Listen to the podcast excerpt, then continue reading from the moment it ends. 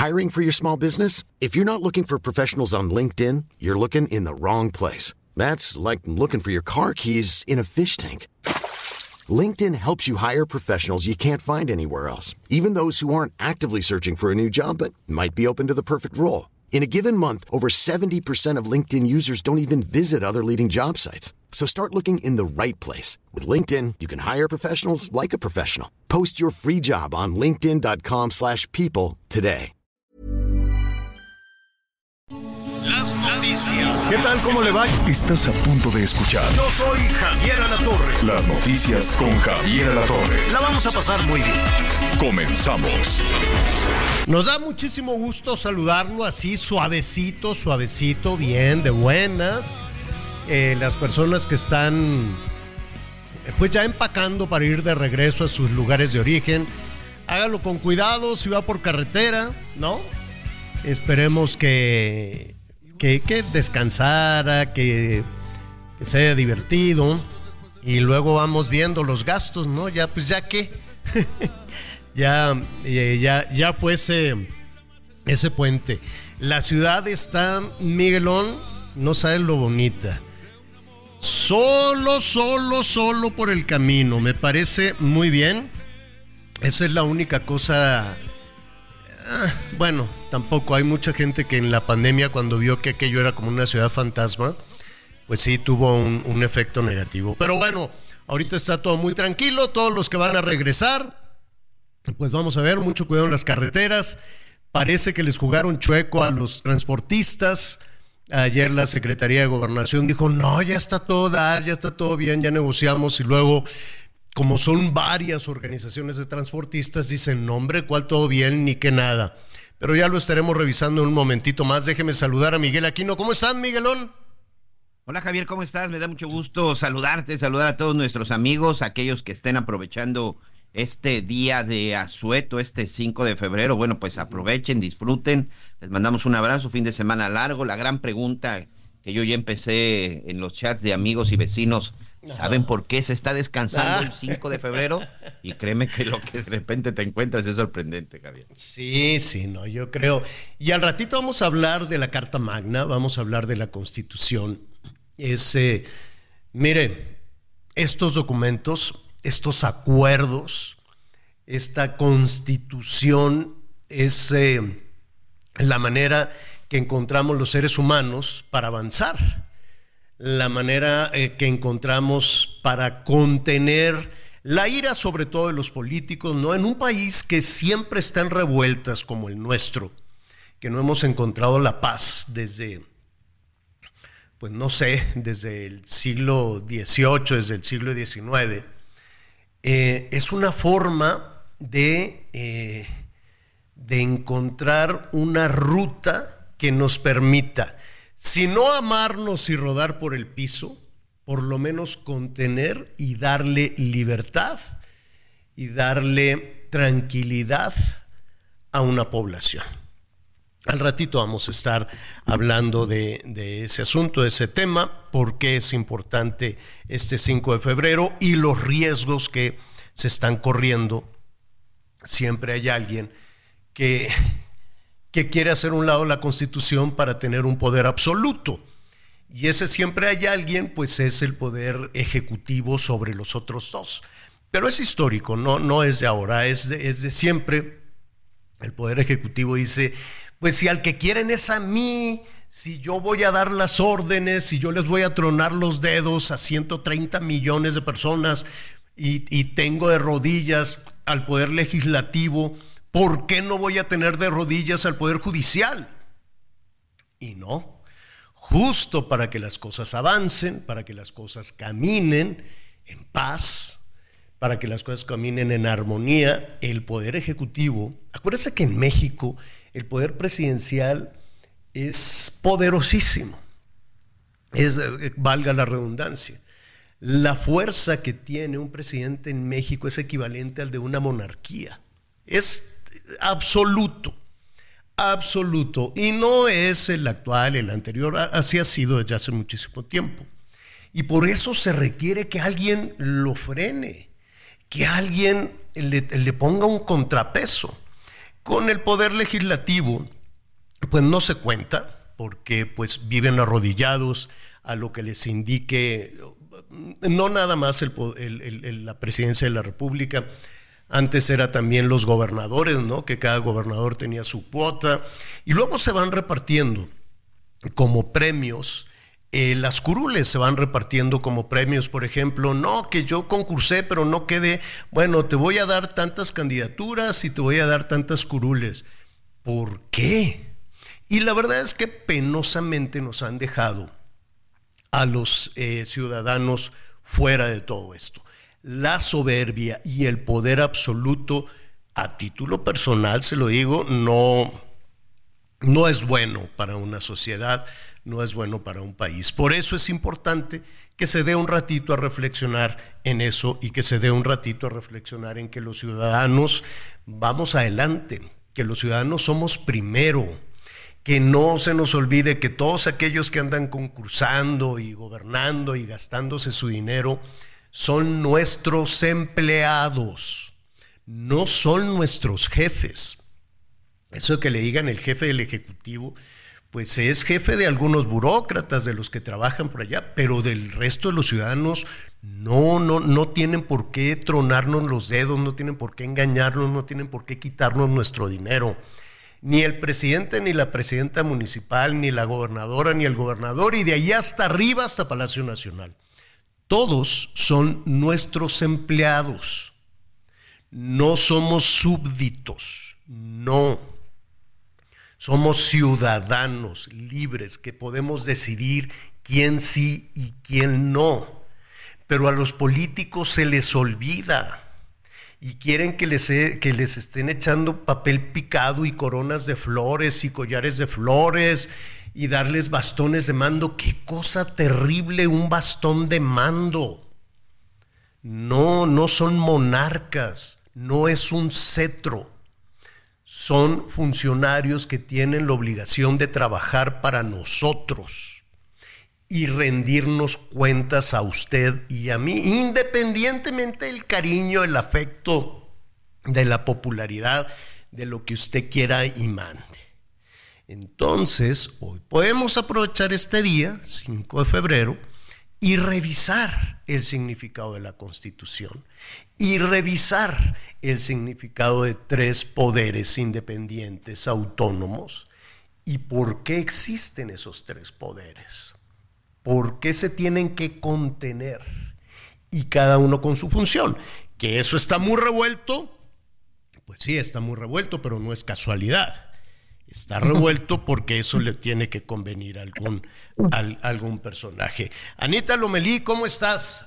Hola Javier, ¿cómo están? Muy buenos días. Pues ya con este gripón crónico, ¿no? Ya, ya lo normalicé, ya es, increíble porque además, eh, pues estamos enfermos la mitad, la mitad sí y la mitad no, de quienes andamos circulando es increíble, pero muy interesante todo lo que dicen en relación a la Constitución, Javier. Y a veces yo me pregunto, bueno, ¿Cuánto ha cambiado la constitución desde su creación? También es importante que conozcamos lo que pasa porque vamos de decreto en decreto. Este, y no hay una profundidad, no hay una base realmente eh, en la que tú digas, bueno, entiendo la constitución y luego por ende pues puedo entender cuáles son las reformas y entonces en saber si me, me, benefician o no me benefician. Fíjate que siempre que estamos como estudiantes sentimos todas las cosas que tienen que ver con política, con políticas públicas, ahora que hablamos de la constitución, lejos. ¿No?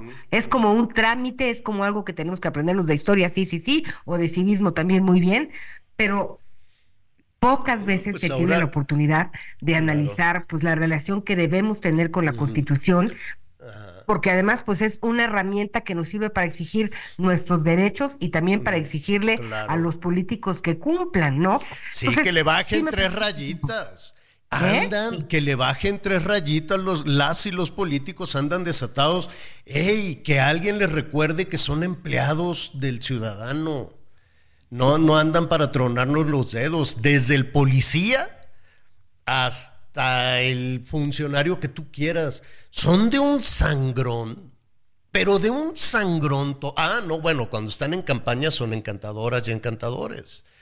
Pero después, ay, mira, es más, al ratito lo, lo, vamos a retomar, porque se me andaba pasando a propósito de que luego de que les dan cargos y, y cosas por el estilo y en el DIF y lo que sea.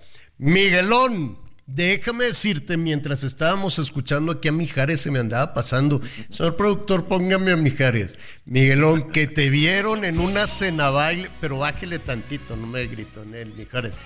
Miguelón, a ver, corrígeme si me equivoco. Mira, Anita, miren amigos. El fin de semana hubo un baile elegantísimo allá en Chetumal, en las tierras del Miguelón, organizado por las damas de beneficencia, ¿qué, era? Damas del DIF, ¿no? Sí, de Chetumal, del DIF. de las damas previo a los este al carnaval. A los carnavales. invitadas por el sistema DIF de Quintana Roo. Entonces todas las sacaron, Anita, no sé si era de alquiler o se lo fueron a comprar allá al otro lado. Allá, bueno, pues les queda cerca que todo, Belice, la Florida. Andaban todas las señoras con unos copetes, unos chongazos elegantísimas. sacaron todas sus piedras. Y, y además en el boleto estaba incluido el Mijares que cantara. Y justo estaba cantando esa, esa de No se murió el amor, ¿no? Cuando se les muere, se les muere el amor y se agarraron las damas distinguidas. ¿Cómo? Se dieron una de cachetadas, pero ¿qué pasó ahí, en el, En el baile de Mijares y Miguelón. En el baile elegantísimo, las señoras de largo. Con, con, con, vestidazos. ¿Qué pasó, Miguelón? Yo lo vi en redes. Pues mira, el hecho es que hubo este evento organizado por Verónica Lezama, la hermana de la gobernadora, que es la presidenta del DIF eh, estatal, en donde invitó a todas las damas reconocidas empresarialmente y en la política en la zona de Chetumal. Evidentemente fueron de varios, de varios municipios. La verdad es que muy poca gente de esta, de esta importante vive, vive en Chetumal. La cosa es de que fueron al, este, de que fueron al concierto. Y ya pues entrada en la fiesta, ya pasadas las copitas y todo esto, pues resulta que una de ellas se enojó porque la que estaba delante se paró, se puso a bailar y pues no la dejaba ver. No la dejaba ver a Mijares. Sí, sí, fueron a ver a Mijares porque fue un evento privado, fue un show privado solamente para las damas de, insisto, para las damas de, para las damas de, de sociedad. Ajá. Y hay un audio difundido por Selene Hendrix. Ay, no digas por quién, Miguelón. Eh, fue, está ahí en todas las redes sociales, Javier. Ah, ya se sabe. ah, bueno. Acá en Quintana Roo ya está en todas las redes sociales. Hendrix, me suena, me suena el apellido. ¿No son parientes de la que era, del que era gobernador? Correcto, señor. Corriente, este, del exgobernador de Quintana Roo que también lo conocen como el negro Hendrix, exactamente. de esa, oye, pero dice, dice, dice mucha mala palabra o no? ¿Mandé? ¿Dice mucha mala palabra? Este, Sí, sí, sí, porque ahí es un audio en donde dice, a ver, les voy a explicar porque ya me cansé de explicarle a todo mundo de qué se trata, ¿no? Y bueno, ah, pues bueno, si ella, ella lo hizo público. Sí, sí, sí. Ah, entonces, ¿qué tal, ¿qué tal si lo escuchamos de antemano? Le ofrecemos una disculpa si por ahí se cuela una, una mala palabra de, de este, pues de una de las personas involucradas en el zafarrancho de las damas, de las damas del DIF. Lo tenemos, señor productor. Ahorita se lo, ahorita ya se lo estoy ahí reenviando, ah, reenviando a Leo. Y si no lo oímos, y si no lo oímos al rato, afortunadamente ni se llevaron a nadie preso. Creo que no, no hubo muchas personas lesionadas, más allá de la pena. Y Mijares, ¿qué hizo? Pero ¿cómo es posible que se agarren a golpes unas señoras en un baile? Yo no eh, entiendo. es que, ¿Cómo, escalamos a eso? Fíjate ¿Puedo decirle, por favor, ¿te puedes sentar? o algo le puedes hacer, pero. No, pues en lugar de decirle te puedes sentar, resulta que la primera agarró y le dio un jalón de grellas a la de adelante. No, no, no, qué horror, qué vergüenza. Mira, ya lo tenemos, escuchemos parte de. A ver. Ay, güey, se los voy a contar por aquí porque ya no sé a quién se lo conté y a quién no. Estas viejas se pusieron adelante de nuestra mesa. Entonces, eh, el pedo empezó Marianela, Pay de Fit, porque Marianela me dice, güey, no me dejan ver. Le digo, pues diles. Eh, y así, güey, estuvieron así. Marianela estaba emputadísima. Este, y en eso Adi estaba media peda. Y este, creo que por, por eso le tocó a Has, estaba peda. Este, eh, le empezó como a jalar su pelo a la chavita, así como para que se vaya y, y no se iban y yo les empecé a decir, güey, no estén de malas pedas, güey. Dije, voy a ponerme enfrente de ellas para que ya se larguen. Y en lo que yo me voy a poner enfrente, este, esta señora de Riveros me dice, hola. Le digo, no de Riveros, de Taquito. Le digo, hola, yo te conozco. Le dije, ajá. Y me dice, y ya yo estaba bailando, pero con el afán de empujarlas, ¿no? Para que se fueran. Este, me dice, cálmate. Le dije, cálmate, le digo, yo estoy en mi mesa, tú no estás en tu mesa.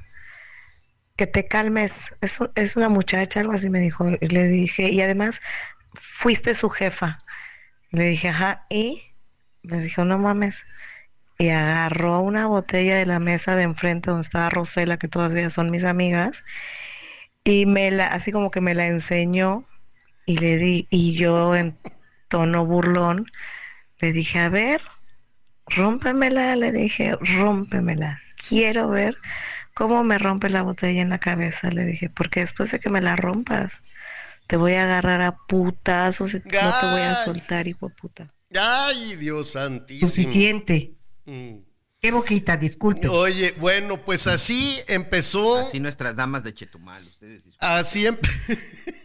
bueno, a ver, en, en, todos lados se cuecen habas, pues iban muy elegantes, salieron al, concierto. Yo no sé, Emanuel siguió cantando, de haber dicho. Mijares, Mijares. Digo, Emanuel Mijares, Mijares siguió cantando, pues porque pues, lo contrataron. Yo creo que le subieron al volumen. Afortunadamente ni se reventaron la frente, ni, ni nada. ¿Se rompieron la botella? Nada más se desgancharon, se No, solamente fue allí el de greñas y una que otra No, nada más se amenazaba así, la otra le dijo, a ver, rómpemela y, este, y ahí se le fue encima y le jaló, le, agarró del cabello a la de enfrente, la arrastró porque no la dejaba ver. Y así, pues bueno, yo creo que los vestidos pues sí se rompieron, la que alquiló, la que alquiló pues le van a cobrar la, la compostura. Este, y la que tenía vestido propio, pues bueno. Pues un, eh, pues ni modo, así es esto. A ver, cuidado, hay, que ser tolerantes. No sienten, Anita Miguel, que de la pandemia para acá, la gente desde todos, desde los políticos hasta la gente en la calle se hizo más este irascible. Un poco como más explosiva. Más intolerante. Más intolerante, más explosiva. O no sé si se tomó nota de, pues de Palacio Nacional que la gente es muy explosiva y dijeron, pues así, así viene esta temporada, ya viene ser explosivo. No lo sé. Y los políticos, pues con más razón. Los políticos son de una cosa, ya ves cómo tratan a todos nuestros colegas, nuestras colegas de la prensa. Este, ya no se aclaró, no sé lo de Tijuana, que le quemaron el carro a la reportera, lo de Tasco, lo, en, todos lados es un maltrato con mucha autoridad, eh, hacia, no, autoridad malentendida, pues, ¿no? Con mucha soberbia. Y todos los que gobiernan están insoportables. Yo no sé qué vamos a hacer. No sé qué vamos a hacer, ya falta nada para las elecciones. Y no, no, a mí no me queda claro si nos van a engañar de nuevo o cómo va a estar la cosa. Pero bueno, eso fue lo que pasó en el DIF, qué bueno que no sucedió a mayores. Ya ve que de pronto los ánimos se, se, calientan y, y, las cosas, ¿no? Una cosa lleva a la otra y, en fin. Pero pues afortunadamente no pasó a mayores, más allá de un escándalo muy sonado en toda la región, tan sonado que hasta acá vino a dar. Este, y ahí está. Pues son de las cosas que pasan este, ojalá ya se den la mano, todas se encuentren y hagan un, Ahora, imagínate cómo va a estar el carnaval Si en el previo Miguelón se dio una desgreñada, pues no sé, y en una comunidad tan chiquita, digo, no es muy chiquita, pero Chetumal es una, es una ciudad donde pues yo quiero suponer que todas las señoras distinguidas se conocen, quiero suponer, no lo sé. Entonces, pues que hagan una reunión, se hablen y se digan y se pidan una disculpa y pues que salgan y que salgan adelante, ¿no? Y puedan disfrutar bien de su, de su carnaval. ¿Cómo, ¿Cómo se le hará para contener este? Yo me, me, puedo enojar, pero me desenojo a una velocidad impresionante. Tengo una capacidad de, imagínate, en un oficio como el nuestro, como el tuyo, Anita, Miguel, su servidor, pues tenemos que estar batallando con los estados de ánimo de la gente. Entonces sí, sí trato, trato de no ser explosivo y trato de, de ser un poco más conciliador aunque de pronto pues ya ve que nos hacen enojar aquí en el programa las y los políticos, en fin. Pero luego trato de recuperarme rápidamente porque si no te amargas todo el día. Uno debe de elegir sus batallas, ¿no? Y cuando digo eso, tú debes de elegir quién te va a hacer enojar. Porque si no, imagínate que vas por el mundo. Que te hagan... ¿Es, es bueno enojarse? Sí, sí es bueno enojarse pero hay que contener ese enojo. Es bueno enojarse para darle, para manifestar tu descontento, lo que tú quieras, pero hay que contener ese esa, potro salvaje, ¿no? Ese, ese tigre, porque si no, ese mismo tigre se puede volver contra ti. Entonces hay que saber cómo, cómo encontrar ese, ese punto, ese, ese nivel y no desbocarse como les pasa mucho a los políticos. No sé ustedes qué opinan, Anita Miguel.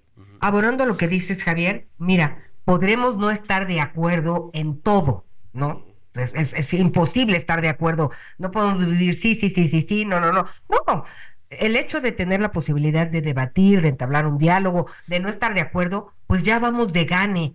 Pero si eso nos va a llevar a otro terreno de enfrentamiento, ¿no? De, de rencor, de malestar, no, pues no tiene ningún sentido. Entonces, ni aislados, ¿no?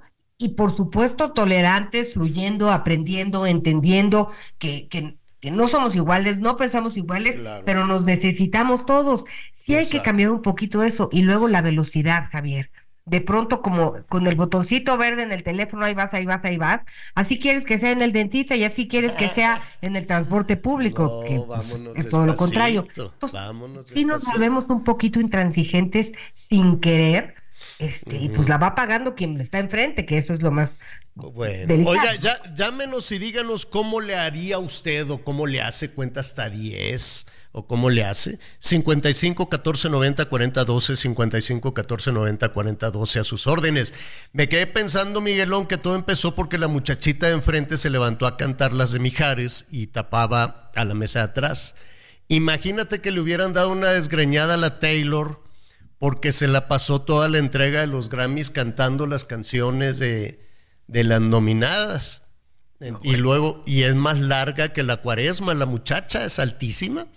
Entonces, está celebrando en el palco de Kansas cualquier actuación de su novio, ya ven que hasta se pone a bailar. y que el de atrás le, le jalara así las extensiones, siéntate. No, pues bueno, se le iba, y aparte es una garrochona, pues no creo que, no, es muy alta. Le fue re bien, aunque la han criticado un poquito. Y al ratito vamos a hablar también ahí de la entrega de los Grammys, porque no, ahí está, ya sabía yo el lunes y nuestro productor no nos deja hacer, no nos deja hablar. ¿no? Ya nos puso la, la guitarrita. Vamos a hacer una pausa y volvemos.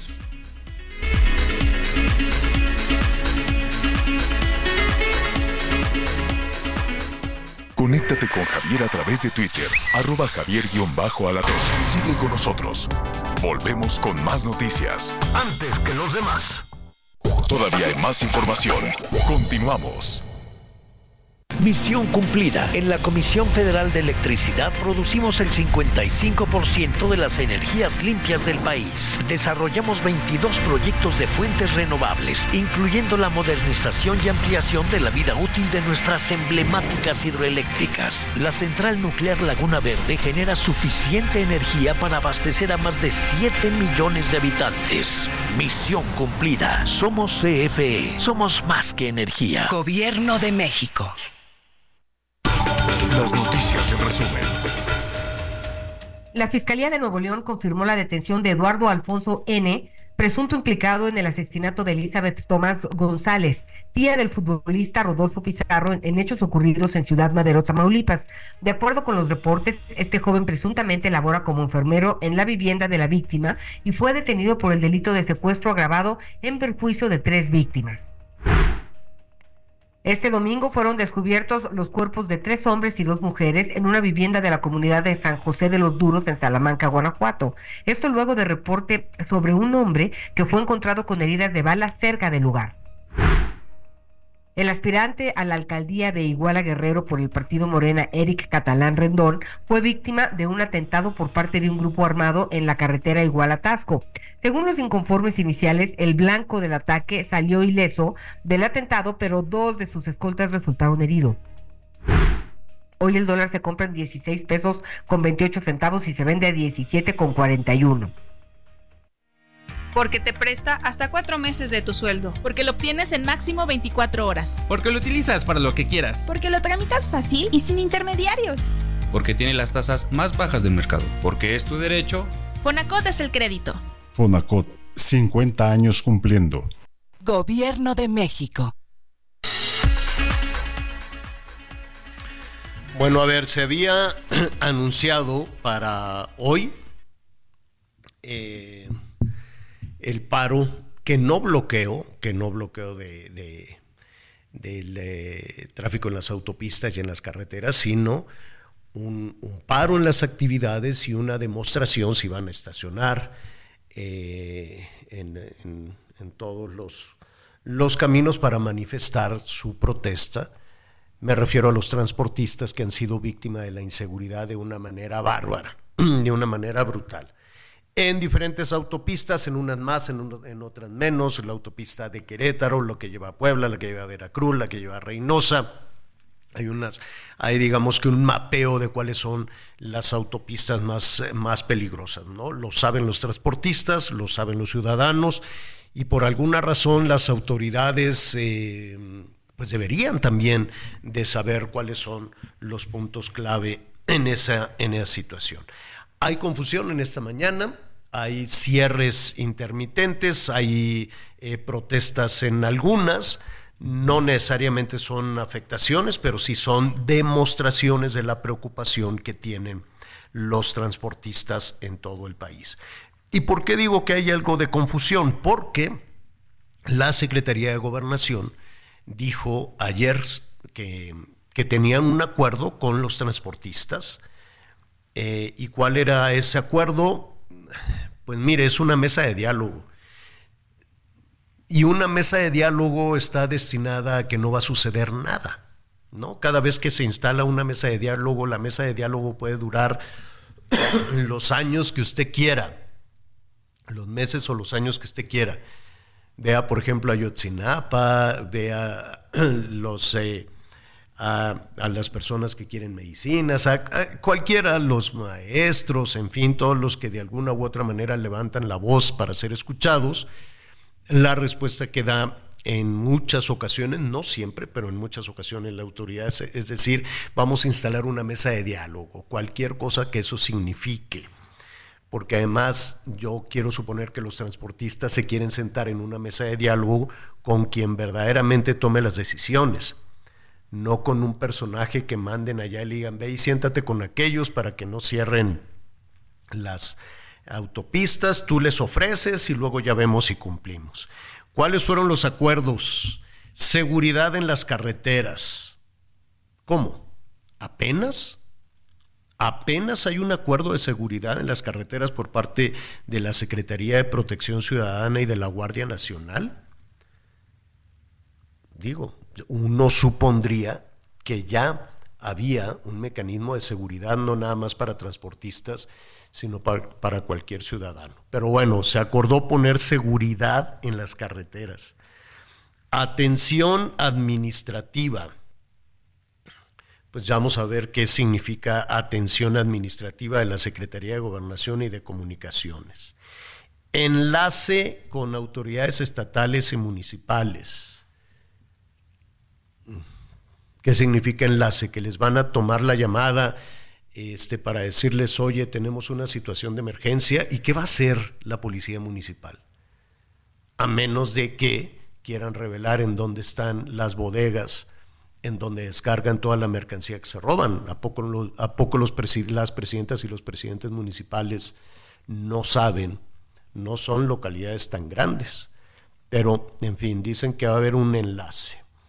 Y que este, la Secretaría de Gobernación dijo que no se realizaría ningún paro nacional ni ningún bloqueo a las vías. ¿En qué están? Eh, ¿qué, ha sucedido con, con, toda esta, con toda esta situación, con todo este acuerdo? Son varias las organizaciones de transportistas. Vamos a platicar hoy con Jesús Pérez García presidente nacional de la Alianza Mexicana de Transportistas. ¿Cómo estás, Jesús? Buenos, buenas tardes.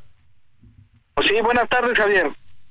Oye, a ver, ayúdanos a aclarar un poco. Primero, si hubo este acuerdo, ¿están satisfechos con esto que anunció la Secretaría de Gobernación? Este, mira, está el acuerdo, no hay, hay una minuta, hay una minuta que nosotros llegamos el día sábado a donde nos este, piden que, nos reunamos para ver cuáles son las necesidades del transporte. Y nosotros como transportistas también pues sabemos entender y sabemos este Sí, lo que ustedes quieren es que se solucione. Eh, ustedes quieren que se solucione, no no no hacer un, paro indefinido, me queda claro. Pero pues eh, estamos viendo que es una mesa de diálogo y que no va que no habría ninguna ninguna protesta. Jesús. Bueno, bueno. Sí, te escuchamos. A ver, entonces, sí, sí, hay acuerdo, no hay acuerdo, es solo un acercamiento. ¿Qué, qué, qué, qué, qué significa esta, esta posición de la Secretaría de Gobernación? Mira, hay acuerdos, y tú sabes bien que no podemos acordar algo que no han hecho.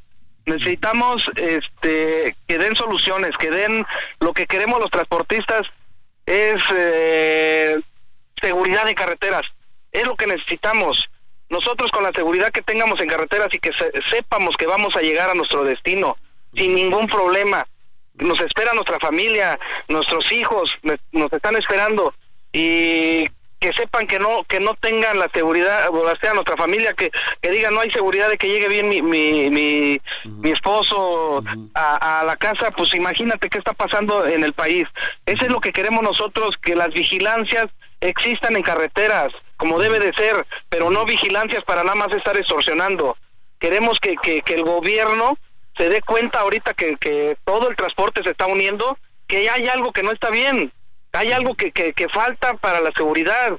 No sé qué es lo que falta, pero sí necesitamos que nosotros lleguemos bien a nuestro, a nuestro destino. Entiendo que no iban a atravesar tráiler en las autopistas ni en las carreteras, se harían visibles en, a la orilla a la orilla de los caminos, pero ¿existe esa manifestación o no? Sí, efectivamente, seguimos manifestándonos. Ahorita yo estoy acá en el estado de Chiapas soy el presidente nacional de la Alianza Mexicana de Transportistas AMTAC. Estoy en Chiapas y aquí tenemos una manifestación en los 15, en las 15 regiones del estado de Chiapas, una de las principales, que es el tema eh, la frontera con Guatemala.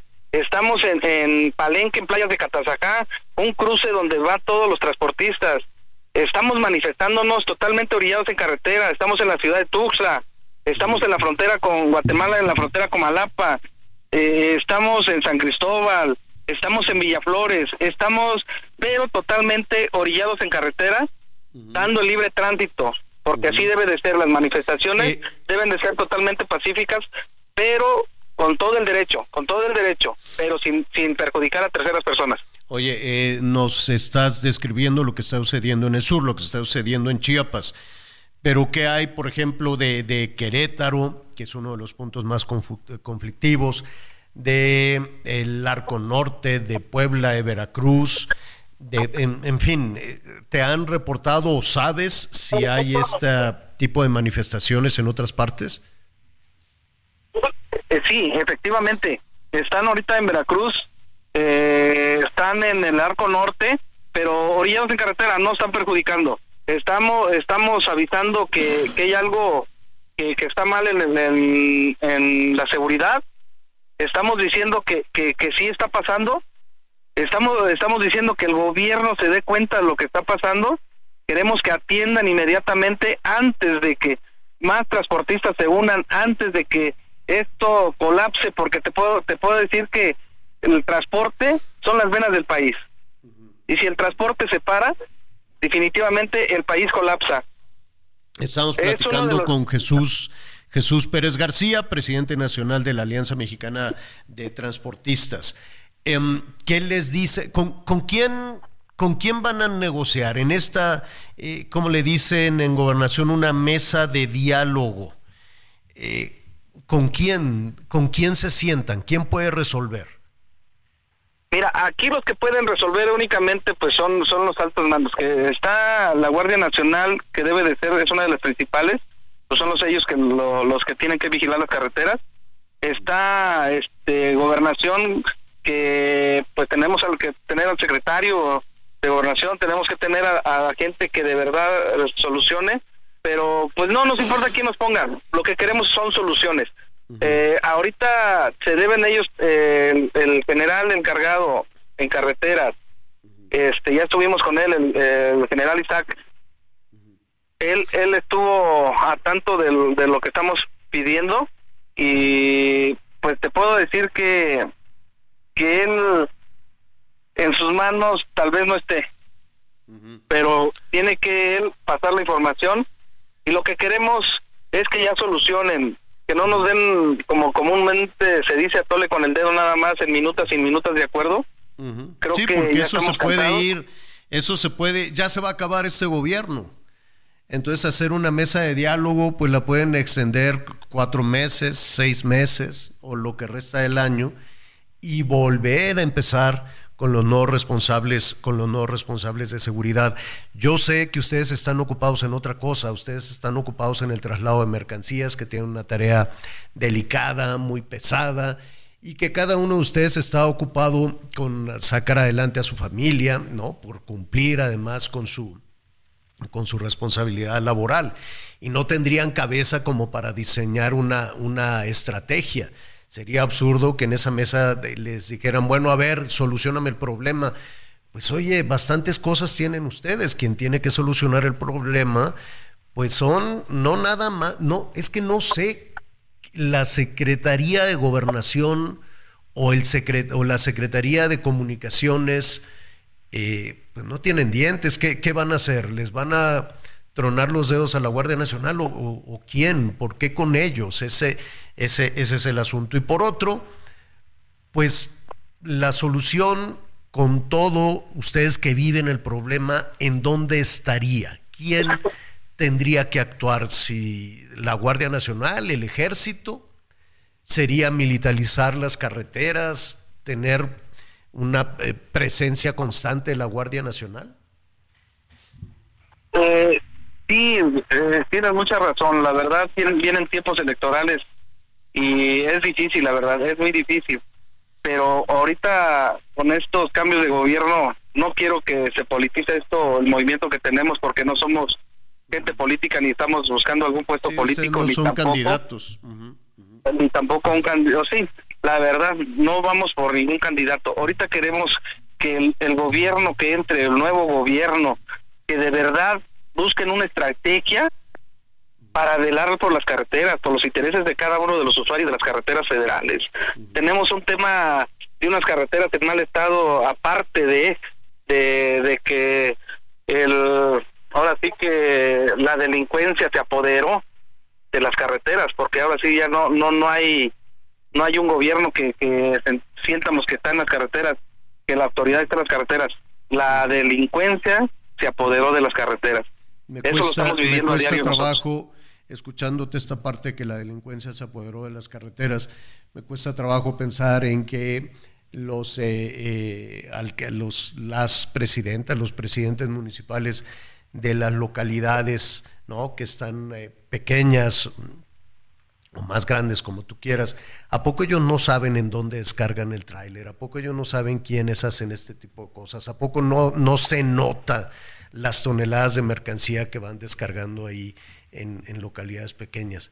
Digo, quiero suponer que por alguna razón no lo dicen. Y así hasta arriba, ¿no? Sí, es lamentable, la verdad, es lamentable decirlo y, escucharlo de esta manera, pero tenemos tres órdenes de gobierno que deben de preocuparse. No, yo creo que no solo el federal, tenemos este los gobiernos estatales que deben preocuparse por el, al entrar en un estado de sus carreteras, no solo le pertenece al gobierno federal, tiene que preocuparse un gobierno del estado porque su estado al entrar y al salir estén bien.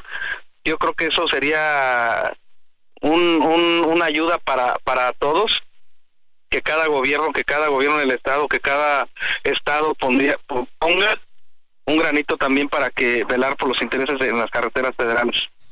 Pues veremos cómo, cómo avanza esta jornada, Jesús. Hubo un poquito de confusión de si habría, si no habría, eh, y estaremos eh, atentos a, el reporte que se tenga de manera nacional, pero de eso platicaremos mañana si no tienes inconveniente.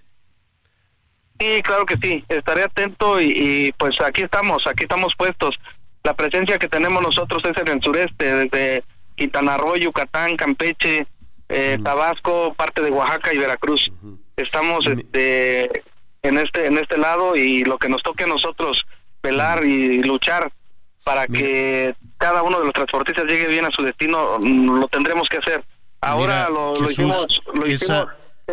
E, esto que nos estás eh, diciendo, ¿no? A final de cuentas de lo que se trata, déjame eh, invitar a esta conversación a Miguel Aquino porque mientras está llevando esta manifestación, este pedido de auxilio para darle seguridad a las autopistas, pues algunos de tus de tus eh, colegas en Guerrero fueron asesinados, justo cuando ustedes están manifestando y haciendo ese llamado, y justo cuando la Secretaría de Gobernación dice, no, ya está todo planchado en una mesa de diálogo. ¿Qué pasó en Guerrero, Miguel? Precisamente eh, el día de hoy en Chilpancingo, que por cierto, Chilpancingo, la zona de Tasco y Acapulco tuvo una buena presencia de turistas durante este fin de semana de puente pero lamentablemente, Javier, otra vez, otra vez contra los transportistas, otra vez sobre todo con los choferes, se están registrando por lo menos cuatro ataques en donde dejaron tres choferes asesinados y uno herido. Esto ocurrió básicamente en la ruta Chilpancingo-Petaquillas, en donde se dieron estos ataques armados y en donde incluso las unidades de los taxistas fueron incendiadas. Recordemos que por la violencia que se ha generado en mm. las últimas semanas se reforzó ya con la presencia de la Guardia Nacional, pero parece que ni así, bueno, pues se ha evitado que los taxistas, en este caso, ah, son taxistas, resulten, este, pues eh, se resguarden. Sí, señor. Fueron son taxistas, pero son transportistas son víctimas y sobre todo extorsionados por el crimen organizado, Javier. Qué cosa tan terrible, Guerrero Jesús. Así es, lamentable.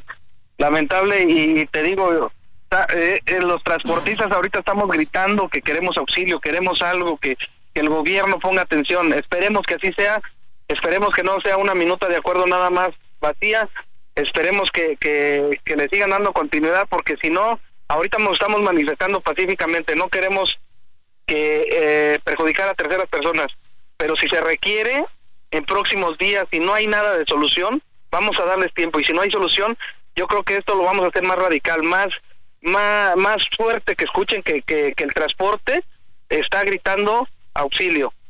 Así es, porque hay que recordar nada más para aclarar a, nuestros amigos Jesús. Eh, nos imaginamos los trailers enormes con mercancía en las carreteras, en las autopistas, pero un transportista es también aquel operador que lleva a ciudadanos, aquel operador que lleva a trabajadoras, que lleva a trabajadores. Y vemos cómo están batallando en Guerrero, que mataron a tres, o cómo están batallando en el Estado de México, que están pensando en autodefensas. El operador, el operador abarca desde las mercancías delicadas, abarrote, medicamentos, autopartes, hasta lo más preciado que es la vida humana, la vida de trabajadoras y trabajadores, ¿no? Así es, este, Javier. Desgraciadamente tenemos ese problema en todo el tema de que es de, transporte, llámese pasaje, turismo y carga. Lo estamos sufriendo todos, este, Javier. Pues estaremos atentos a las eh, próximas horas a ver cómo se desarrolla todo esto. Jesús Pérez García, presidente nacional de la Alianza Mexicana de Transportistas. Gracias, Jesús. Gracias, Javier. Un abrazo. Gracias, tremendo. Y se puede decir lo que sea de Guerrero, Miguel, pero Miguel, Anita, pero no, no, no tienen paz, no, no, no tienen paz, son extorsiones, son presiones y con este tipo de cosas, bueno, Tasco apenas se estaba recuperando para el transporte y Chilpancingo, la capital del estado, con una actividad eh, enorme eh, pues un ataque, fue una emboscada, fue un ataque, fue una extorsión. no, fueron cuatro ataques diferentes, Javier.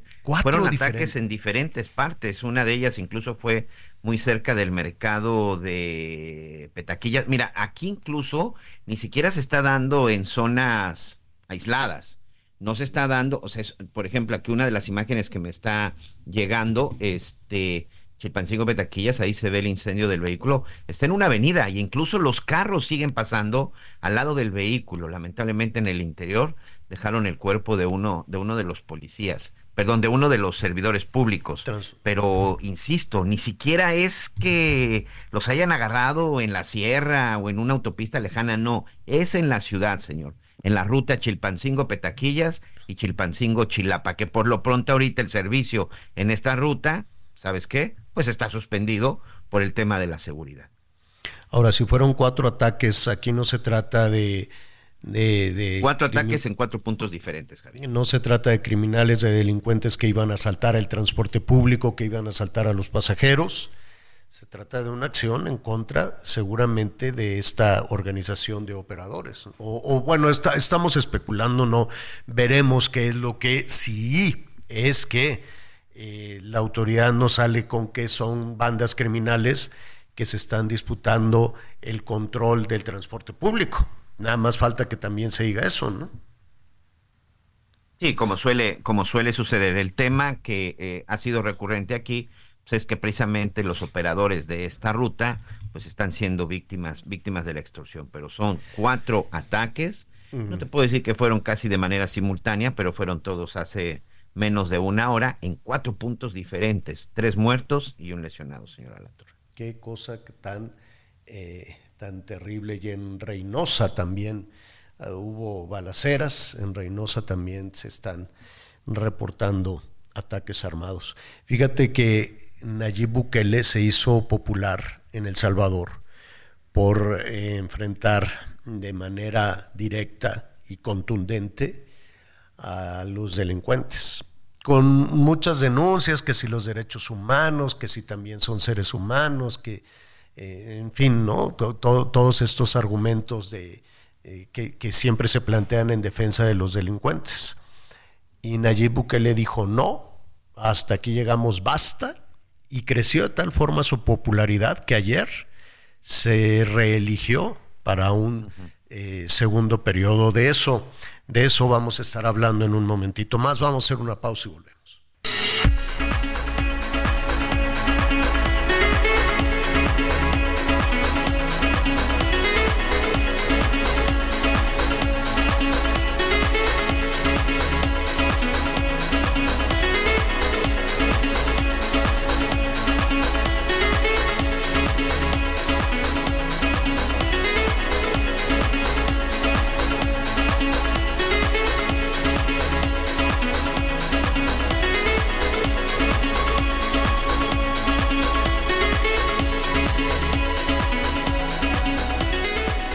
Conéctate con Miguel Aquino a través de Twitter, arroba Miguel Aquino.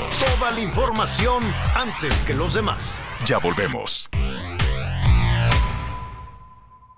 Todavía hay más información. Continuamos. Las noticias en resumen.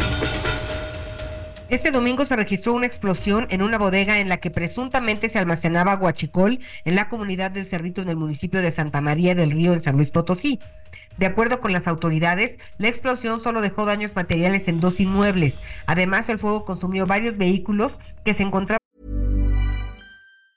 Hey, it's Ryan Reynolds and I'm here with Keith, co-star of my upcoming film If, only in theaters May 17th. Do you want to tell people the big news? All right, I'll do it. Sign up now and you'll get unlimited for $15 a month and six months of Paramount Plus Essential Plan on us. Mintmobile.com slash switch. Upfront payment of $45 equivalent to $15 per month. Unlimited over 40 gigabytes per month. Face lower speeds. Videos at 480p. Active Mint customers by 531.24 get six months of Paramount Plus Essential Plan. Auto renews after six months. Offer ends May 31st, 2024. Separate Paramount Plus registration required. Terms and conditions apply if rated PG. En el sitio donde se registró el estallido. Integrantes de los grupos Buscando a Tolano y familiares, buscando a nuestros desaparecidos, hallaron cinco cuerpos en un cerro de Tijuana, Baja California. Tras el descubrimiento, pidieron a las autoridades apoyo para rastrear la zona e identificar los restos hallados. En redes sociales se dio a conocer que fue despedido el gerente de la tienda Fox Store que apareció en un video golpeando a la empleada de la tienda de artículos deportivos ubicada en satélite. En las imágenes se aprecia como este sujeto agredió a la joven de 24 años con golpes en el rostro y patadas en la cabeza. La ocupación hotelera en Acapulco, Iztapas y Guatanejo y Tasco en Guerrero fue de un promedio de 74%, informó la Secretaría de Turismo del Estado. Acapulco alcanzó una ocupación promedio de 71% de las 6.535 habitaciones disponibles luego del huracán Otis en octubre pasado. Gracias, eh, gracias Anita.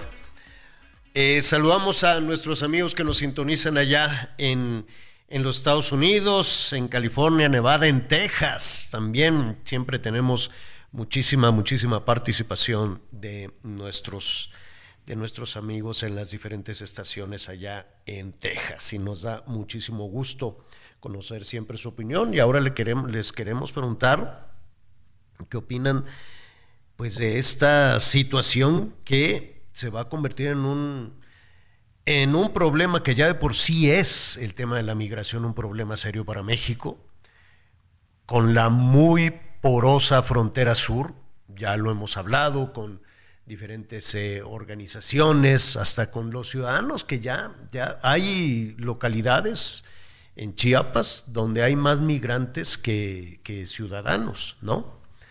Y se ha convertido aquello en, en un asunto muy serio. Y esto viene a colación porque hay una iniciativa, vamos a preguntar en un momento más si es ya un hecho o qué, pasaría para que sea un hecho, en, eh, en pocas palabras, cerrar la frontera es una frase muy dura, ¿no? Cerrar la frontera porque es una frontera muy rica, es una frontera muy dinámica en el mundo, es una de las fronteras comercialmente hablando y con el cruce de personas legalmente, también eh, muy intenso. Pocos países tienen esta, este dinamismo ¿no? de personas eh, de, norteamericanos que vienen a México, de mexicanos que van a los Estados Unidos o que viven allá o, trabajan allá, regresan, van, vienen. Son millones de cruces todos los días y millones de dólares en mercancías, ¿no? Es decir, sí hay una parte muy generosa y que no, no, no, no se podría ¿no? decir, ah, pues vamos a poner aquí un cierre a esto porque tendría eh, afectaciones en ambos lados de la frontera. Me refiero a la parte migrante, al drama que viven eh, miles de migrantes que tratan, que van huyendo de sus países, no nada más de los mexicanos, de los estados eh, expulsores por alguna razón, básicamente de violencia y de pobreza que tratan de irse a los Estados Unidos, pero también están ahí los cubanos, los nicaragüenses, los venezolanos, los haitianos, de diferentes, de diferentes nacionalidades que tratan de cruzar.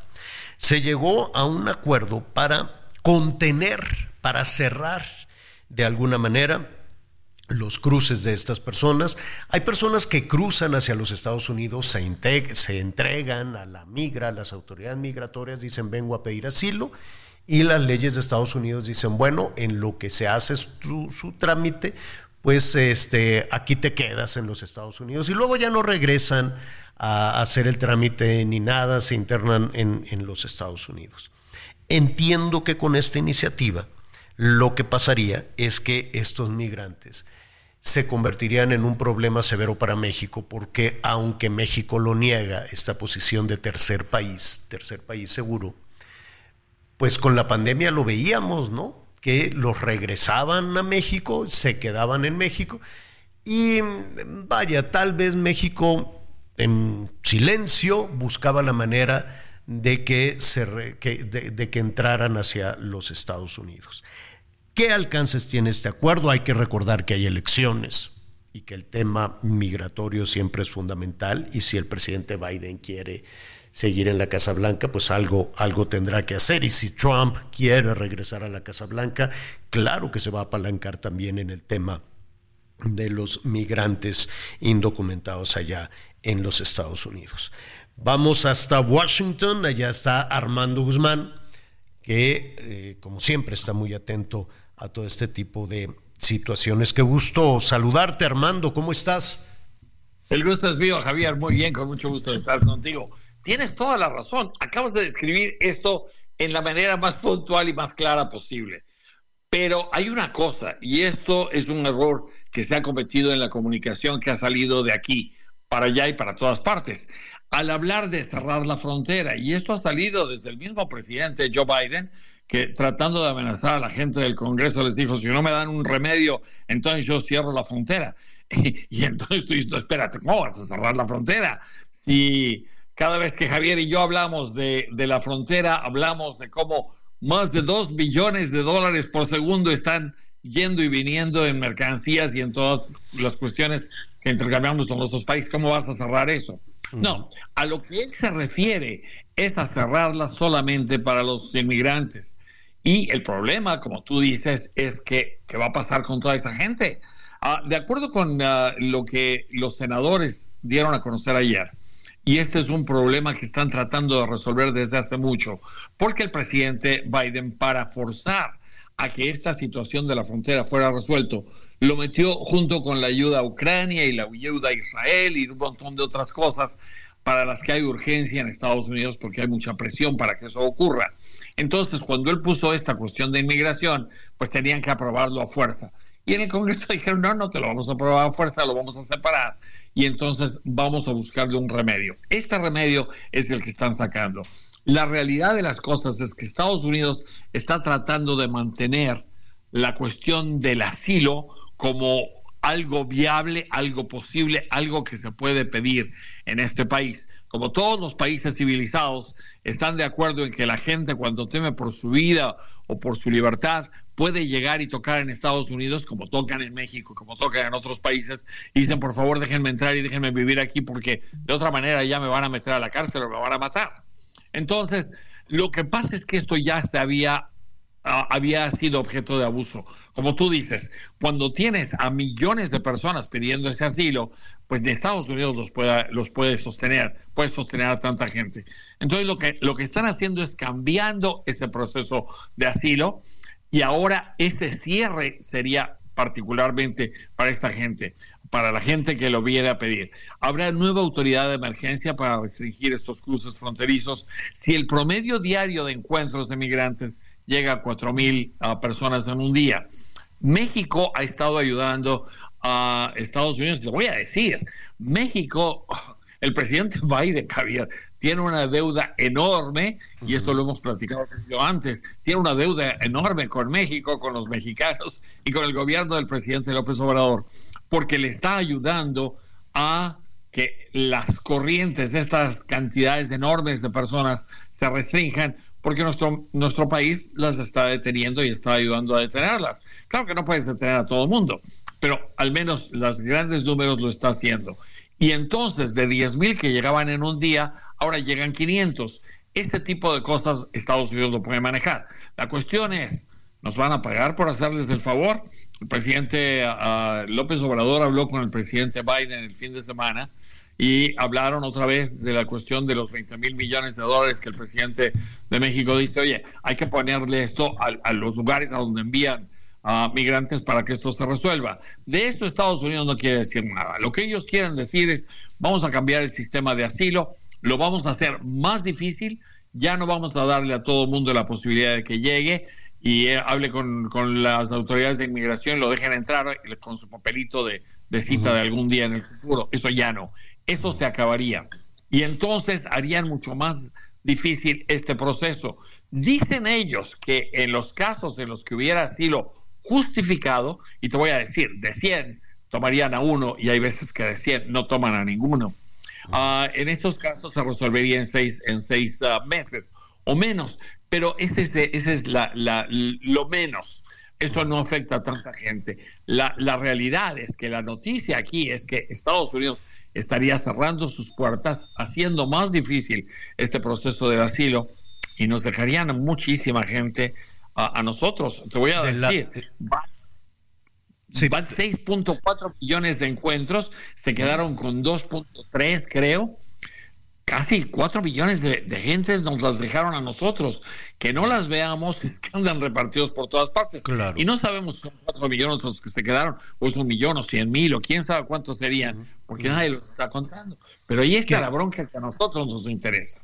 Que, que además em, eh, estás utilizando la palabra correcta que en ocasiones no, no nos detenemos. Cuando dices encuentros, esto significa que las autoridades migratorias allá en los Estados Unidos o en, los, en, la frontera con México, eh, contabiliza los encuentros, es decir, contabiliza, eh, encontramos a estas personas en el desierto o se entregaron en el río o los traían unos polleros, pero no hay un número, hay una, hay una cifra oscura del número de personas que logran cruzar, ya sea por traficantes de personas, y que no son contabilizados. Así es. ¿Hay alguna estimación en eso? Así es, así es. Así es, así es exactamente, así es. Entonces ellos tienen sus cuentas y sus números y de esos encuentros dicen, bueno, encontramos hoy 500 y dejamos pasar a 25. 475 se quedaron en la frontera, obviamente esperando y tratando de entrar. Hay mucha gente que trata de entrar, ¿qué te diré? Por McAllen. En la puntita está, en la última punta de Texas. Y no los dejan entrar, pues se suben un poquito más arriba y tratan de entrar por, uh, por el paso. Y si no, pues se siguen subiendo y a ver si pueden subir por otro lado. Entonces, así es lo que hace mucha gente. Y lo que está haciendo Estados Unidos ahora es hacer más difícil todo esto. Tomarles huellas dactilares a la gente y decirle ya no vuelves a regresar y si te metes te vamos a meter a la cárcel. La gente que admitirían ah, serían hasta 5 mil por día ah, o se procesarían 5 mil por día y entonces estas personas quedarían detenidas por inmigración. No se les soltaría en Estados Unidos. Y una vez que esos 5 mil se, se estableciera quién de ellos tiene una petición de asilo creíble, entonces a estas personas se les dejaría entrar. Pero te digo, si, si dejan entrar a una de cada 100, pues de 500 serían 5 y, quedarían 5. Y, no nada más y no nada más son las personas que dejen entrar, son las personas que regresarían de la nacionalidad que sea, si fueran de, de, de, de, Haití o de algún otro eh, o de algún otro país. Entiendo, corrígeme si me equivoco Armando, que los regresarían al primer punto no necesariamente por el que entraron, pero los regresarían al primer punto que consideren del lado mexicano. Exacto, exacto. Los ponen del, del otro lado, tienes toda la razón, Javier. Entonces nos los ponen de este lado y entonces, como te digo, habrá gente que se vaya a subir y a tratar de, de entrar por otra frontera. Son 334, creo que son las entradas que hay entre Estados Unidos y México. Y intentarían hacerlo por la siguiente y la siguiente y la siguiente. Por eso es que Texas puso todo este impedimento de alambre y de, púas y de navajas para impedir eso y para impedir y de boyas para impedirle a la gente que llegara y pidiera hablar con los, gentes de inmigración y con esto está causó un problema enorme que no ha sido resuelto y no se resuelve con esta, con esta propuesta de ley. Pero mientras, lo que pasa es que se cambia toda esta cuestión del asilo. Y ahora, pues bueno, vamos a ver qué, qué es lo que pasa con muchas personas. Hay unos, por ejemplo, los chinos, y, hay chinos ahora por montones que están llegando. Los chinos te los podrían regresar a México y dirían, bueno, vamos a regresarlos a China alguien va a pagarles el avión, pues se, lo mandamos a China. Pero China no los acepta. China no los quiere, dice, no, estos ya se fueron, ya quédense con ellos por ahí. Y estos chinos van a tener que quedarse a vivir en algún lado. Si con nosotros, o, se van a Centroamérica, o se van a otro país, es asunto de ellos.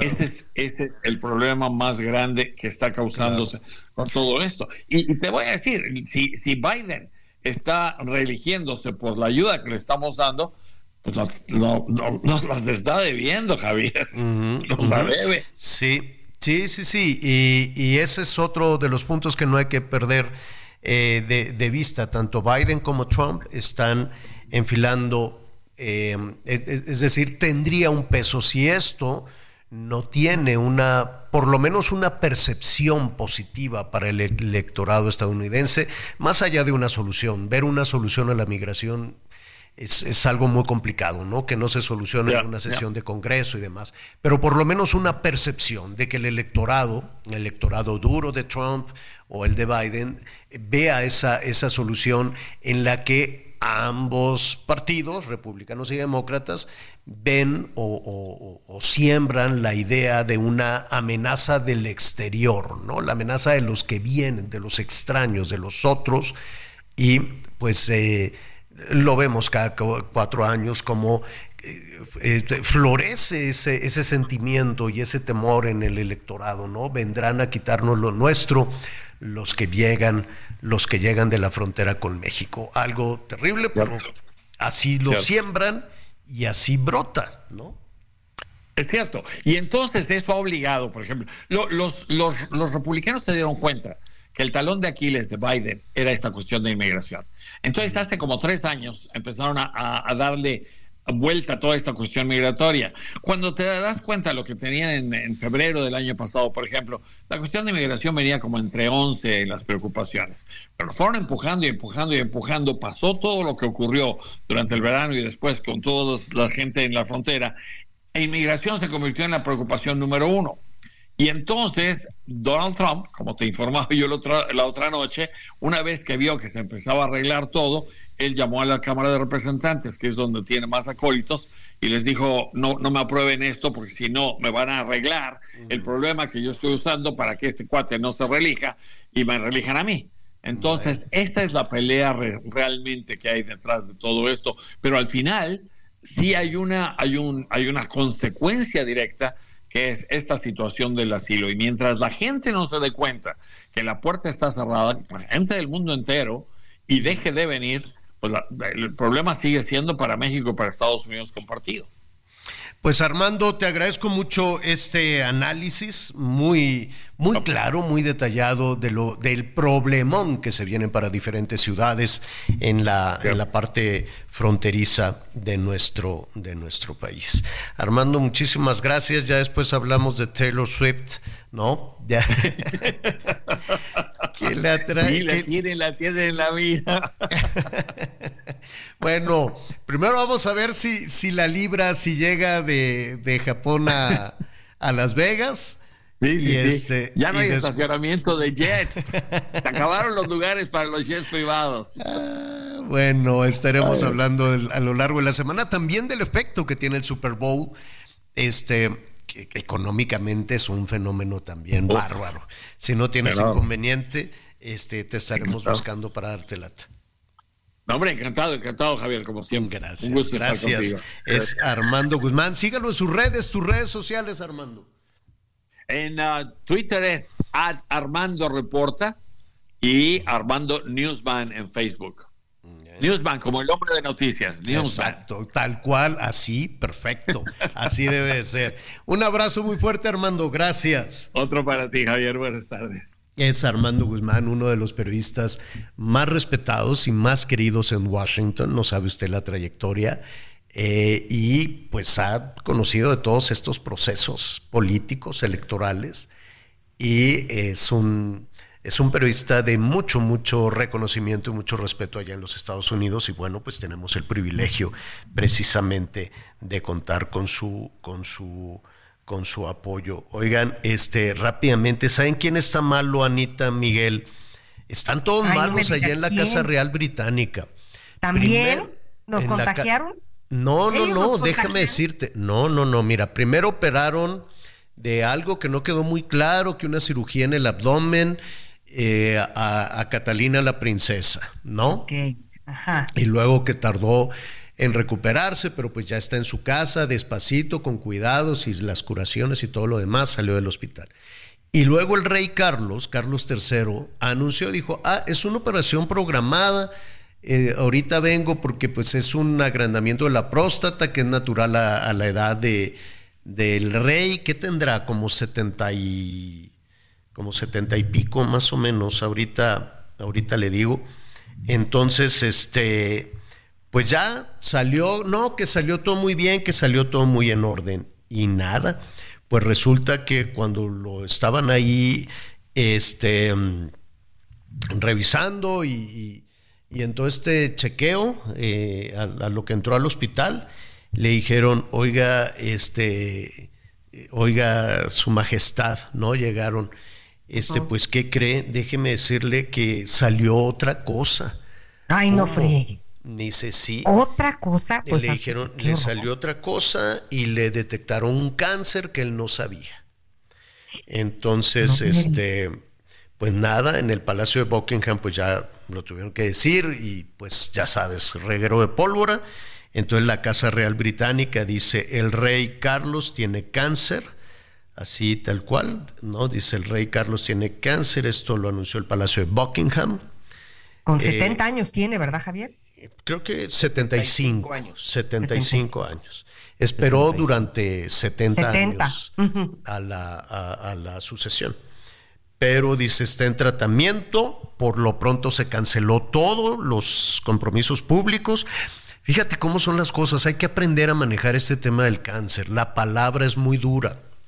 La palabra asusta muchísimo a las personas.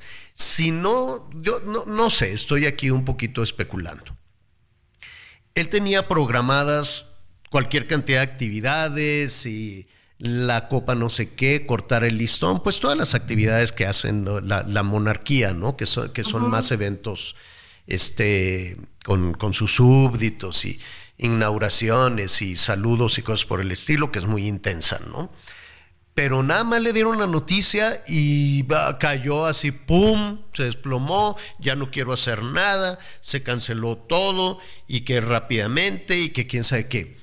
A ver, hay que, con, con el cáncer, que es curable ya, el cáncer es curable, se tiene que detectar a tiempo, a cualquier edad, etcétera, etcétera. Creo que lo más importante es, solo un comentario al margen, ni soy médico, ni soy especialista, ni nada.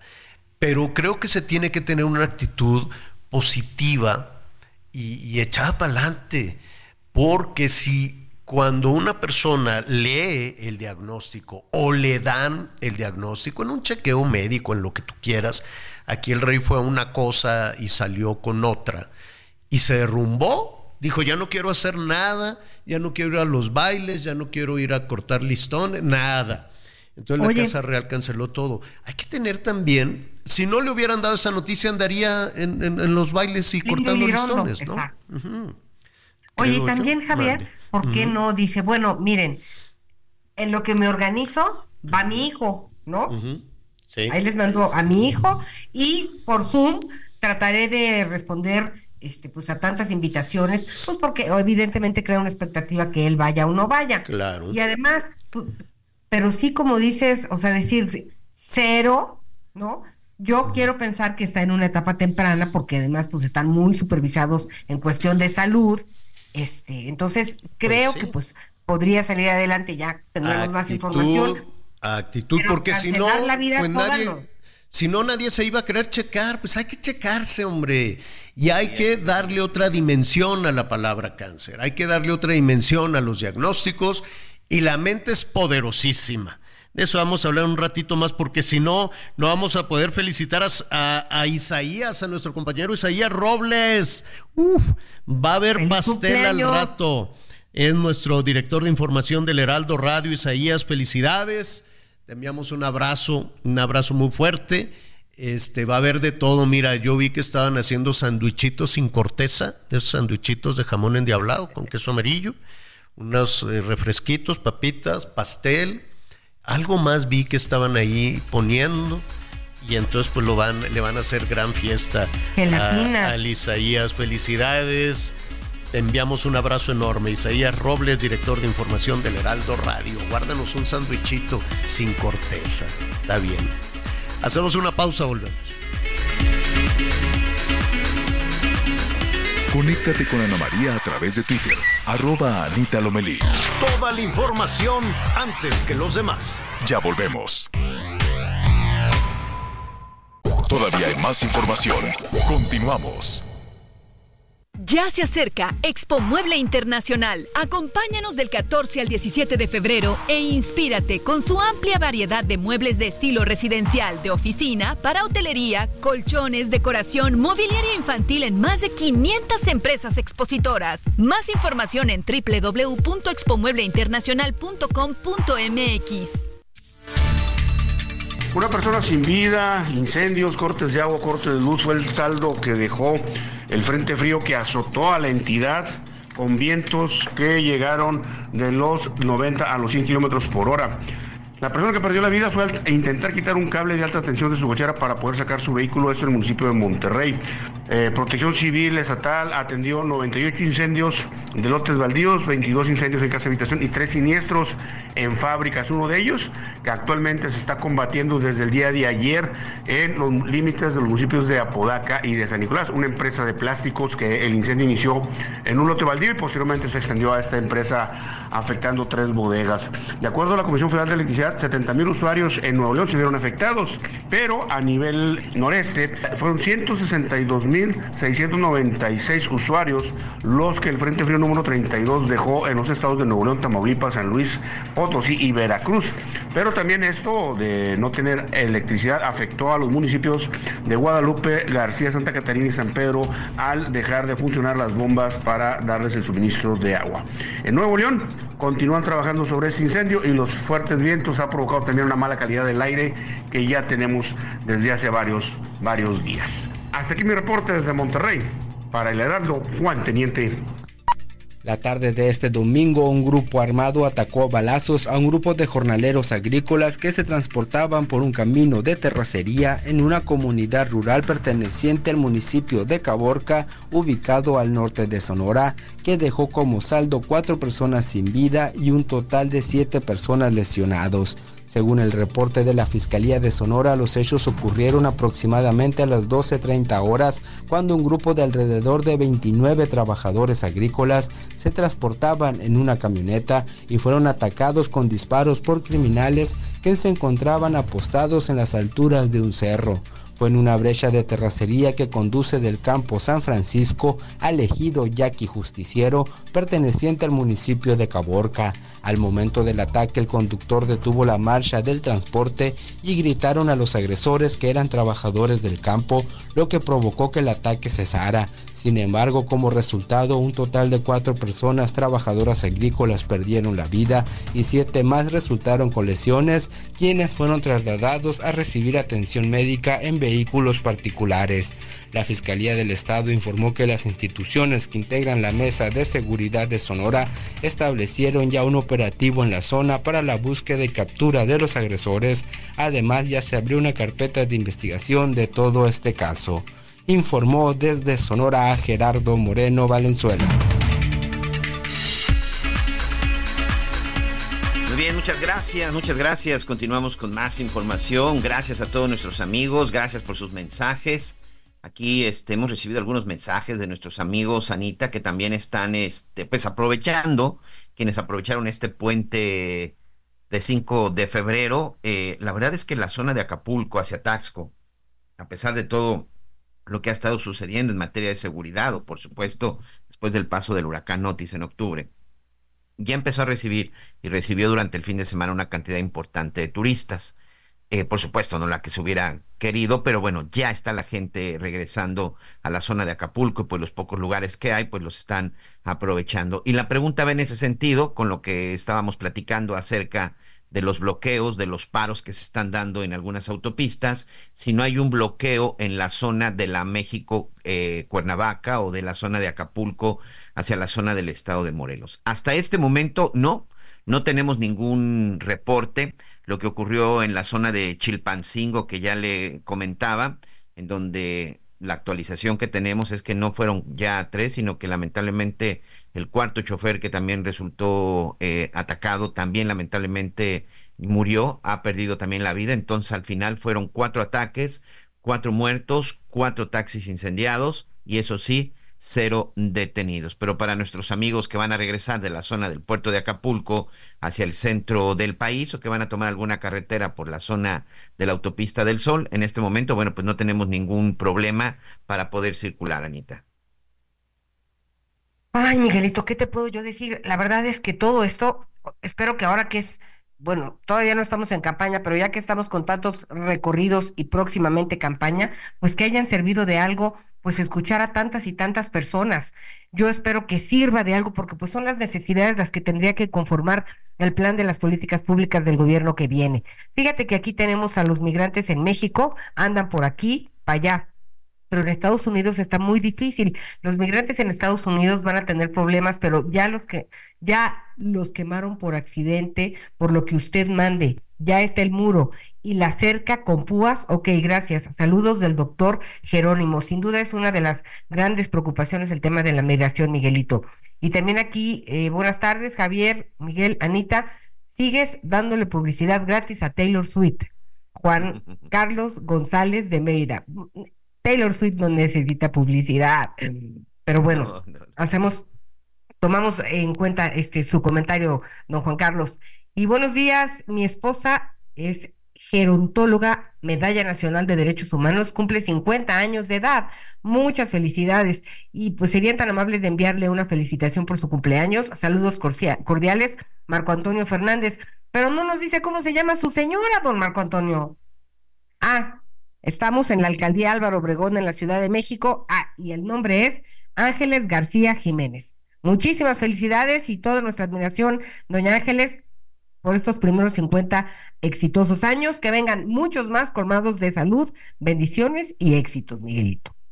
Sí, oye, y déjame también aprovechar para mandar un saludo a nuestros amigos que nos están escuchando en la, en la zona de Oaxaca, porque eh, aquí nos están mandando precisamente...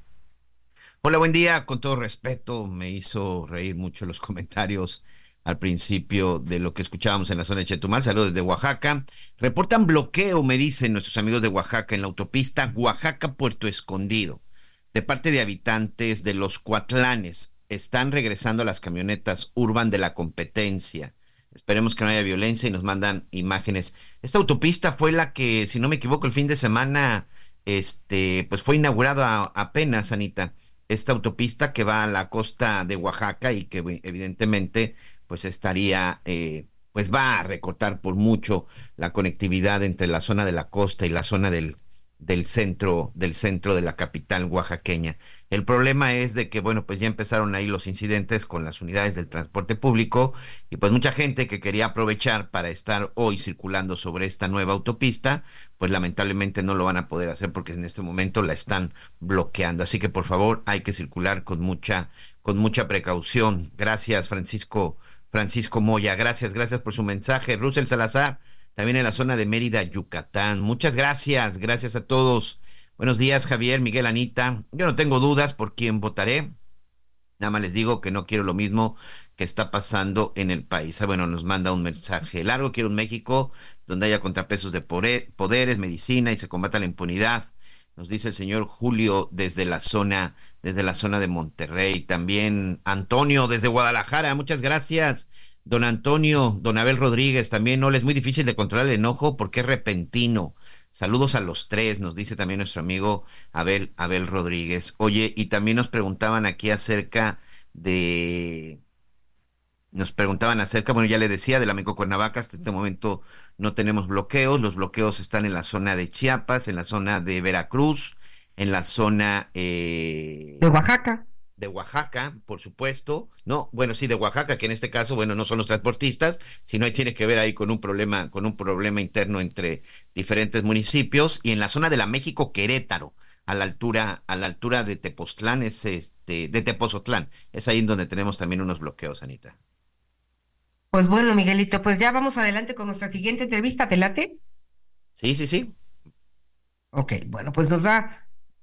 Tenemos, tenemos aquí más información. Me están llegando aquí varios mensajes. Ahorita los voy a comentar. Déjeme nada más este, ir con nuestra siguiente entrevista porque es precisamente acerca de lo que está sucediendo en la zona de Querétaro, en donde hoy, bueno, pues se llevó a cabo eh, pues un aniversario más de la promulgación de nuestra Constitución. 107 años. El discurso del ministro Pérez Dayán, pues es un discurso que en este momento está siendo muy comentado en las redes sociales, sobre todo porque fue en representación del Poder Judicial.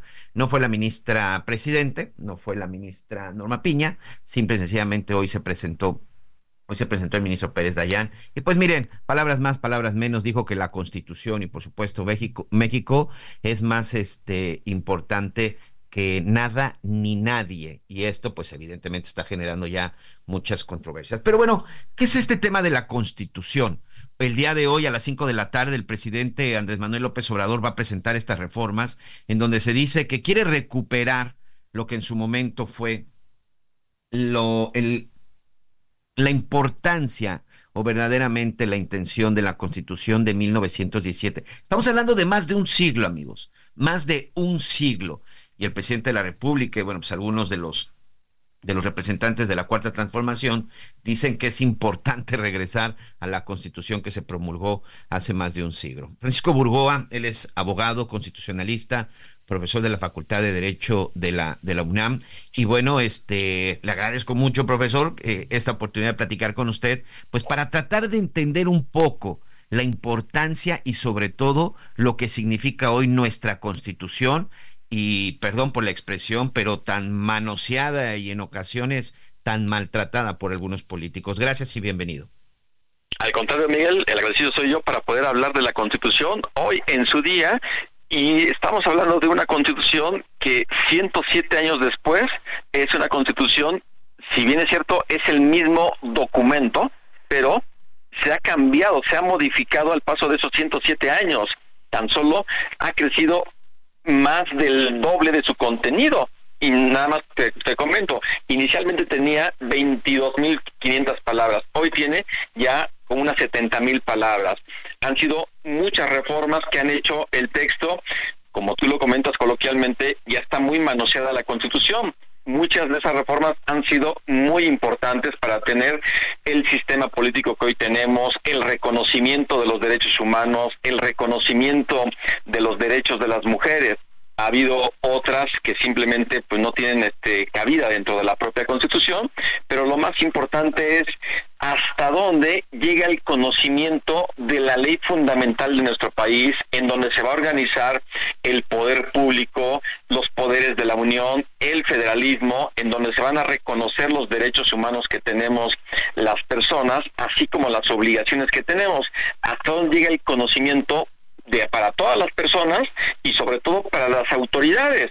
Autoridades que en todo momento, cuando asumen un cargo público, juran cumplir, hacer cumplir la Constitución y las, las leyes que de ella emanen, empezando por el presidente de la República. Y esta ahí la parte, digamos, preocupante en este, en este momento en el que nos encontramos una constitución que sí regula todos los aspectos de la vida pública del país y todo lo que es el ejercicio de nuestros derechos y libertades, pero hay una insistencia por parte de muchas autoridades de estar eh, eh, eh, llevando a cabo actos o aprobando inclusive leyes con violaciones al procedimiento legislativo que deben ser revisadas por la Suprema Corte para saber si son o no son constitucionales.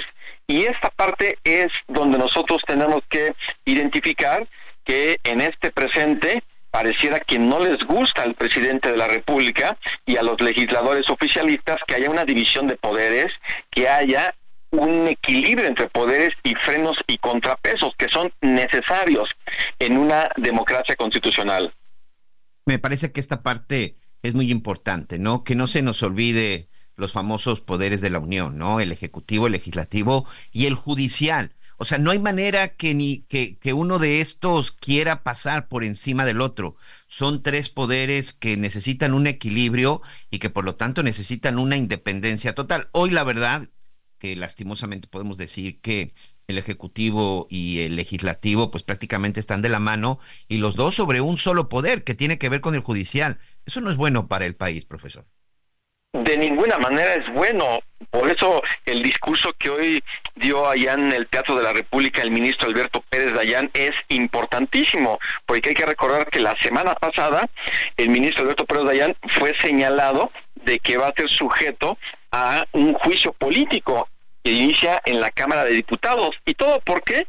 Porque él cumplió cabalmente con una de las facultades que le da la propia ley de amparo para emitir un voto de calidad. Entonces, la presencia del ministro Alberto Pérez Dayán fue importantísima, inclusive en este contexto yo diría que fue más importante la presencia de él ahí en el Teatro de la República conmemorando los 107 años de la Constitución que de la ministra presidenta Norma Piña porque en ese discurso de el ministro Alberto Pérez Dayán viene a defender al Poder Judicial de la Federación, viene a defender a nuestra constitución, viene a, defenderla como, como él mismo lo dijo con sus palabras, de defender a la constitución es defender al pueblo mismo, aunque no siempre se quiera atender así. Duele escucharlo, lo sé, dijo el ministro, pero más doloroso sería dejarlo pasar. Es decir, este discurso que vale mucho la pena leerlo y difundirlo es precisamente de un poder que se tiene que estar defendiendo porque se pretende aniquilarlo con esa eh, reforma que se filtró de, ese documento que se filtró que contiene la reforma que hoy va a presentar oficialmente el presidente de la República, porque al final el Poder Judicial de la Federación y su cabeza, la Suprema Corte, son los guardianes de nuestra Constitución son los defensores de nuestra constitución. Si no tenemos un poder judicial fuerte como hoy todavía lo tenemos, el día de mañana yo no sé realmente hacia dónde va a ir nuestra república. Por supuesto. Anita Lomelí está con nosotros también, profesor. Ay, sí, gracias, profesor. Siempre es un gusto saludarlo. Oiga, pues más o menos este, en, en la constitución que fue promulgada en 1917 a la fecha, pues se habla de de que han sido, pues de los 136, por lo menos 117 artículos, pues han, han estado eh, modificados en algún, en, algún aspecto. A veces también se refieren a la Constitución como que está llena de parches. Este, pero, ¿cuál, es su opinión oficial? ¿Tenemos una constitución parchada? ¿Tendríamos que hacer otra vez un trabajo para realmente redireccionar o rehacer la constitución mexicana? ¿O es correcto que vivamos como de decreto en decreto? Excelente pregunta, Ana María, siempre también con el gusto de saludarte. Te, comento, en estos 107 años de nuestra Constitución ha tenido 770 reformas a su articulado permanente, que son 113 artículos. Bien comentabas que hay, de hecho, 19 artículos que mantienen su texto original, es decir, un 14% es lo que queda del texto original. En estas en esos 107 años se ha reformado a través de 256 decretos. Obviamente, si lo queremos utilizar con una expresión coloquial, sí, la Constitución está parchada, pero estas reformas que ha tenido nuestra Constitución en muchos casos han sido importantísimas para que haya una mejor y mayor democracia, antes sabemos que había la hegemonía de un partido único en el poder, el PRI, durante el siglo XX. Entonces, ha habido grandes reformas en materia de derechos humanos, en materia de amparo, pero todas estas le han venido a dar eh, una fuerza a la Constitución para que se siga considerando como una Constitución que sí cumple con su función de estar organizando el ejercicio de los poderes de la Unión, de los órganos constitucionales autónomos, del federalismo, de los 31 estados y la Ciudad de México, que es la sede de los poderes federales. Tenemos un capítulo de derechos humanos. Es decir, hay principios fundamentales que siguen preservándose en todo momento, como inclusive el artículo 39, que es el de la soberanía nacional, el artículo 40, que nos habla que tenemos una república democrática, representativa, laica y federal. En estos 107 años que ha crecido en mucho el texto de nuestra constitución, como lo comentaba, yo lo que sí consideraría sería necesario una revisión, pero para poder reordenar la constitución y poder estar depurando la constitución, porque se ha convertido en un texto que ha crecido con mucho desorden. Y luego, aún para nosotros los abogados, luego nos cuesta trabajo leer e interpretar aspectos de la Constitución si para nosotros los abogados luego es un poco complicado, ahora imaginémonos para quienes no son abogados, leer la constitución, la verdad es que es no comprender luego lo que se dice ahí. Y ese es un punto muy importante, cómo podemos tener una constitución mejor, sobre todo de una lectura que pueda ser comprensible para que realmente se conozca y se cumpla con toda puntualidad. Así es, eso me pasa cuando en el diario oficial de la Federación hace referencia al artículo tal, bla, bla, bla, bla, bla. Bueno, acaba uno por decir, bueno, ok, este, no entendí, pero así será. La última, rapidísimo. El presidente hoy no fue a Querétaro a la celebración de, un año más de, la Constitución. Tampoco fue la presidenta de la Suprema Corte de Justicia. En este mundo de percepciones, ¿tiene alguna trascendencia o no? Para mí, claro que tiene una gran trascendencia. De hecho, eh, Ana María Lomelí y audiencia que nos escucha en este momento, el, el de la República ahí albergó las discusiones del Congreso Constituyente y ahí cada 5 de febrero se lleva a cabo el acto cívico oficial más importante que tiene la República. Ahí acude la representación de los poderes de la Unión, del federalismo, los 31 estados y la Ciudad de México, de los órganos constitucionales autónomos. Es en el Teatro de la República el, máxima, la máxima ceremonia oficial y cívica e histórica importante en nuestro país. El hecho de que el presidente no haya querido asistir, porque claro que le daba tiempo de estar en Querétaro y posteriormente estar en la tarde en Palacio Nacional. Pero no, en mi opinión, si hay un desprecio del presidente hacia la República y hacia nuestra Constitución. Él debió de haber estado ahí y más que su último año pero pues pareciera que al final él no quiso exponerse de que le dijeran algo sobre la Constitución, de que no la cumple o de que la tiene que cumplir, porque precisamente el gran discurso que dio hace rato el ministro Alberto Pérez Dayán es de verdad impecable en la defensa de la Constitución y del Poder Judicial de la Federación. Y sabemos que al presidente pues luego no le gusta que le hagan este tipo de señalamientos, quiere estar en espacios cómodos, como va a ser en la tarde en Palacio Nacional. Es una lástima que el presidente no haya asistido y sí, la verdad que para mí ese desprecio sí trasciende dentro de esta etapa que hoy estamos viviendo y sobre todo que ya todo se inscribe en un contexto político electoral. Francisco Burgoa, profesor, abogado constitucionalista, también parte de la Facultad de Derecho de la UNAM. Muchas gracias por este tiempo. Es muy importante, a ver si nos permite platicar en estos días contigo, ya que conozcamos las reformas. Ya nada más para concluir de manera breve, porque ya nos tenemos que ir. Hoy, en pleno 2024, México tendría o debería o es necesario regresar a la constitución que teníamos en 1917, como lo ha advertido el presidente Andrés Manuel López Obrador. De ninguna manera. En 1917 la constitución fue la más avanzada de la época, pero era un México de hace 107 años, una sociedad que ya no existe, un México que ya no existe. Hoy es un México diferente, una sociedad diferente y de ninguna manera vamos a regresar al pasado. Tenemos que ver hacia el futuro, no hacia el pasado. Pues vamos a esperar estas reformas hoy a las 5 de la tarde en Palacio Nacional y en estos días estaremos platicando contigo. Como siempre, muchas gracias. A nombre de Javier La Torre, te mando muchos saludos y un abrazo. Gracias. Al contrario, Miguel Ana María, un gusto saludarlos. También saludos para Javier. Buenas tardes. Muchas gracias. Pues hay que estar muy pendiente porque esto está, va a generar, pues seguramente algunas declaraciones, pero ¿sabes qué, Anita? Yo sí creo que hay que darle su justa dimensión. En tiempos legislativos no hay manera si de por sí tenemos muchas cosas pendientes en el Congreso de la Unión por aprobarse, no creo que una, pues se habla de por lo menos 20 reformas las que quiere presentar hoy el presidente, ¿no? Creo que van a ser, digo, creo que van a ser 10, ¿no? Bueno, no lo sé. Empezamos en se ha dicho tanto que ya no sabes. Empezamos en cinco, ok, vamos a escuchar muy atento eh, lo que suceda hoy a las cinco de la tarde. Y pues sí, también considera, decías que tiempos electorales, Miguel.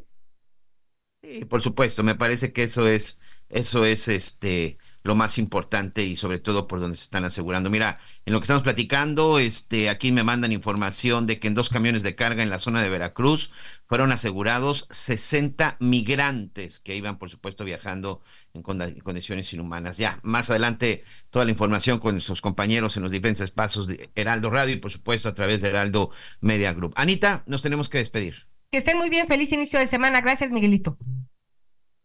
Muchas gracias y gracias también a todos nuestros amigos. A nombre de Javier Alatorre, le deseamos que tenga un excelente lunes, excelente inicio de semana y por supuesto los invitamos a que continúen a través de la señal de Heraldo Radio, Salvador García Soto. Gracias y hasta mañana. Buen provecho. Gracias por acompañarnos en Las Noticias con Javier Alatorre. Ahora sí ya estás muy bien informado.